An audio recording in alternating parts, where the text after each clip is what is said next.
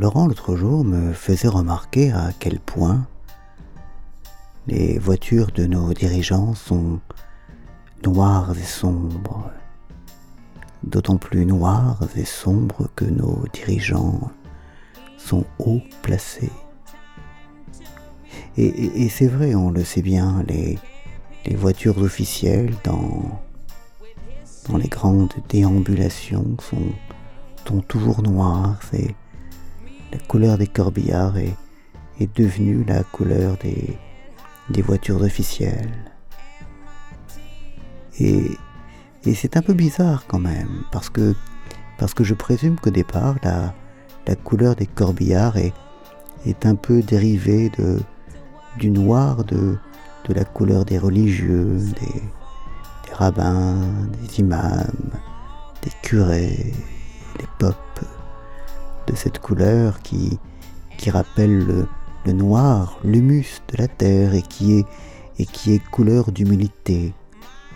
Ces, ces, ces gens-là, contrairement aux, aux tout venants, ne, ne se perdent pas dans les couleurs de la vie parce que parce qu'ils savent qu'ils ne sont rien, qu'ils ne sont que poussière, terre et, et noirceur, et, et, donc ils se ils s'habillent ainsi pour montrer à quel point ils, ils se détournent des, plaisirs futiles du monde.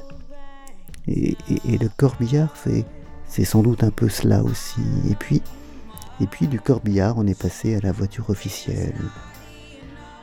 Mais, mais il y a toujours dans, dans l'affirmation nette de, de, son, de son souhait d'humilité, il y a, il y a toujours quelque chose de, bizarre et, un retournement possible. Euh, déjà, Thérèse le, mettait en garde, mettait en garde ses sœurs contre, contre cette vocation à l'humilité qui était bien souvent orgueil et, vanité. Quand, on veut trop clairement montrer qu'on est humble, bien souvent c'est par orgueil et vanité qu'on le fait. Et, il en va ainsi de, de cette noirceur des voitures cette noirceur, elle peut paraître euh, comme un gris souris, ne, pas paraître, euh, ne pas en faire trop, mais, mais, mais c'est un retournement qu'il y a derrière. le noir de, l'humilité est devenu le, noir d'un, terrible orgueil. Oui, j'ai une voiture noire parce que je suis impuissant. Voilà, c'est, c'est le noir qui, qui au départ est, le noir de l'humilité qui devient le, le, noir du diable, le, le rouge et le noir euh, s'interchangent et s'interéchangent et, et s'échangent les rôles.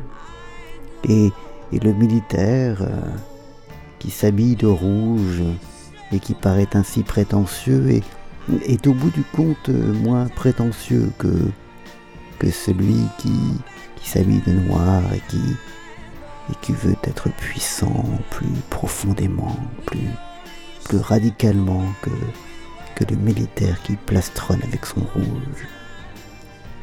C'est toujours un peu bizarre la façon dont on s'habille, dont on, dont on se montre aux autres.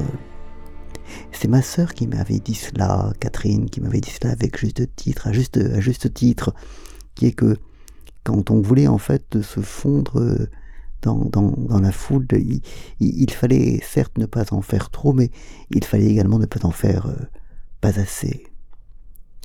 Et, ceux qui et ceux qui et ceux qui s'habillent de noir, qui se vêtissent de noir et qui vont en noir euh, peuvent toujours prétendre vouloir montrer qu'ils sont proches de la terre, en fait, très souvent, je pense, ils veulent, euh, ils montrent par là leur, euh, leur terrible vanité. Bonne journée.